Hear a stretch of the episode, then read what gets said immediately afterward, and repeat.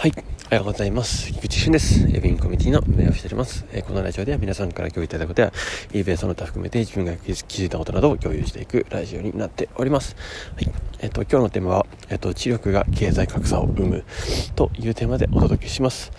とですね、まずお知らせなんですけど、明日ですね、4月29日、まあ、お昼 YouTube ライブ、ち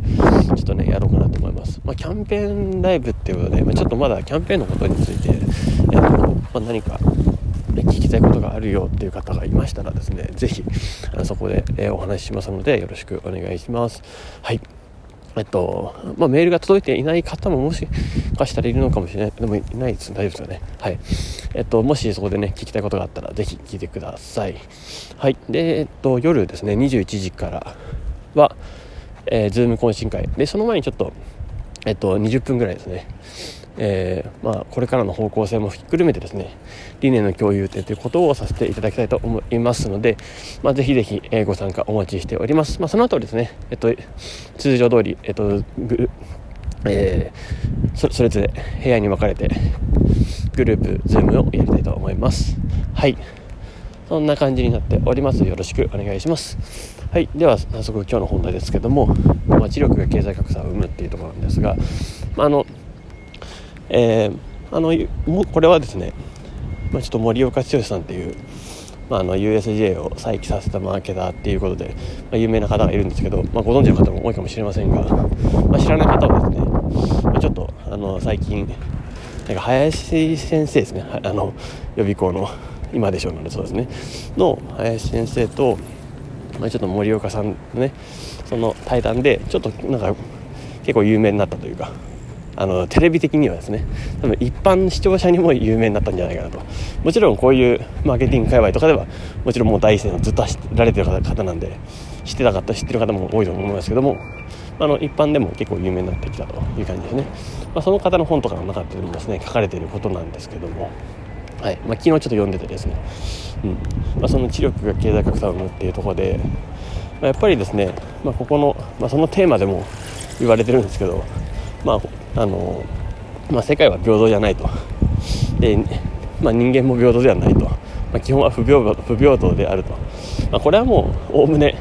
え、皆さんも同意じゃないかなとは思います。ですよね。でそこから先なんですよね、まあ、知力の差が、まあ、経済格差っていうところで、まあ、これもまあまあまあまあピンとくるというか、まあ、東大にね出ている、えー、息子さん、うん、親か。東大両親が東大であればなんか子供も東大に行ったりとかっていう確率が高いで。でそのままそれが障害年収とかに反映されたりするとか、まあ、そういうのもあると思います、まあ、もちろんねそれが全てではないですしいろいろあるんですけれども、えっとまあ、そもそもそういう、ねえー、才能だったり、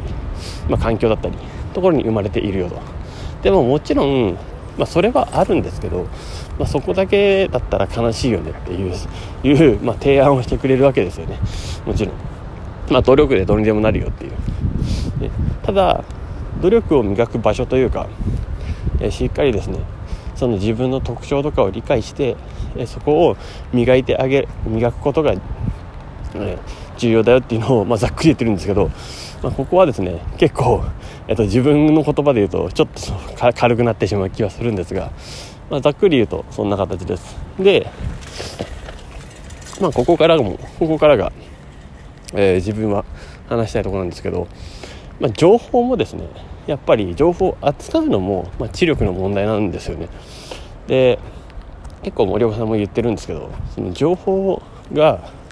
えー、まあ、情報っていうのは、まあ知力があって初めて、え要はま知恵になったりとか、え、その使えるものになるっていう。だからまあ巷に転がっている、まあ、情報と呼ばれているものは情報というよりかは、まあ、ノイズだったりするわけですよね。でそれをどこをにあのその人の、えー、レンズをかけてフィルターをかけて、えー、使える情報にしていくのか、まあ、ここが差が出るわけですよね、まあ、だから、まあ、もちろん、えっと、教室とかで同じ学習をしていても差が出てるっていうのは、まあ、そういうことですよね、まあ、同じように、まあ、先生が言ったり同じような情報が情報情報としてなんですかね。えっと言葉としてえー、文言として届いているのに全然結果が変わってくると。受け取り方の次第で。まあ、そんなのはまあ往々にあるわけですよね。だからそこの、まあ、料理の仕方というか、えー、と加工の仕方というか、まあ、捉え方の違いですね、まあ、そこにやっぱり知力の差が出るしそこに深い思考の差が出るなと。うん。まあここですよね。ここのトレーニングというか、どうやったらその情報をちゃんと自分のものにできるかとちゃんとした情報にできて、えー、さらに資料深いものにできるかっていうのが、まあ、すごい重要だなというふうには感じましたと。ですね、ま、そこがすごい重要なんじゃないかなと思っております。はい、まあ、そこからですね。だから、まあ、そのトレーニングもさることながら、まあ、そこの領域というか自分が得意とする領域、えー、特徴自分の特徴人と比較せずに自分との特徴をちゃんと見つけてそこを徹底的に磨き上げるっていう、まあ、その森岡さんの、まあ、提案ですね、まあ、そうすれば、まあ、その少しずつその領域においても、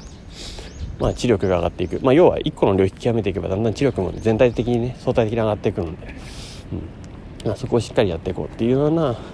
まあ、ざっくりとした話なんですけど、えー、まあ、途中経過でいうとそんな感じですと。はい。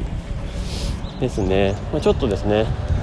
えー、まあ、ここの知力っていうのはやっぱ一つテーマだなと思いますしこの知力を上げていくっていうことが、まあ、かなり重要だなと、まあ、どうやって上げるんだっていうね、まあ、そこはもうあの適切ななんだろうタイミングでなんか、まあ、興味があることに対しての深掘りとか極めるっていうことも重要でしょうしいろんな経験をさせてあの子供だったらいろんな経験をさせてあげるっていうのも大事ですし、まあ、大人だったら今気づいたのであれば、まあ、eBay やってるので、まあ、そこの、えーと、思考回数ですね、えーと、期限を、えー、何をやるかしっかり決めて、まあ、期限を決めて実行していってまずは量やってその後に質がついてくるのでっていう繰り返しをしていったらきっと見えてくるんじゃないかなと思います。はい。ということでえっと、ラジオ復活リターンズですね。もらいましたが、まあ、今日はちょっと外でですねそしてまた寒いですが、えー、皆さん体調には気をつけて、えー、お過ごしください、えー、ビンコミュニティの菊池俊でした。ではまた。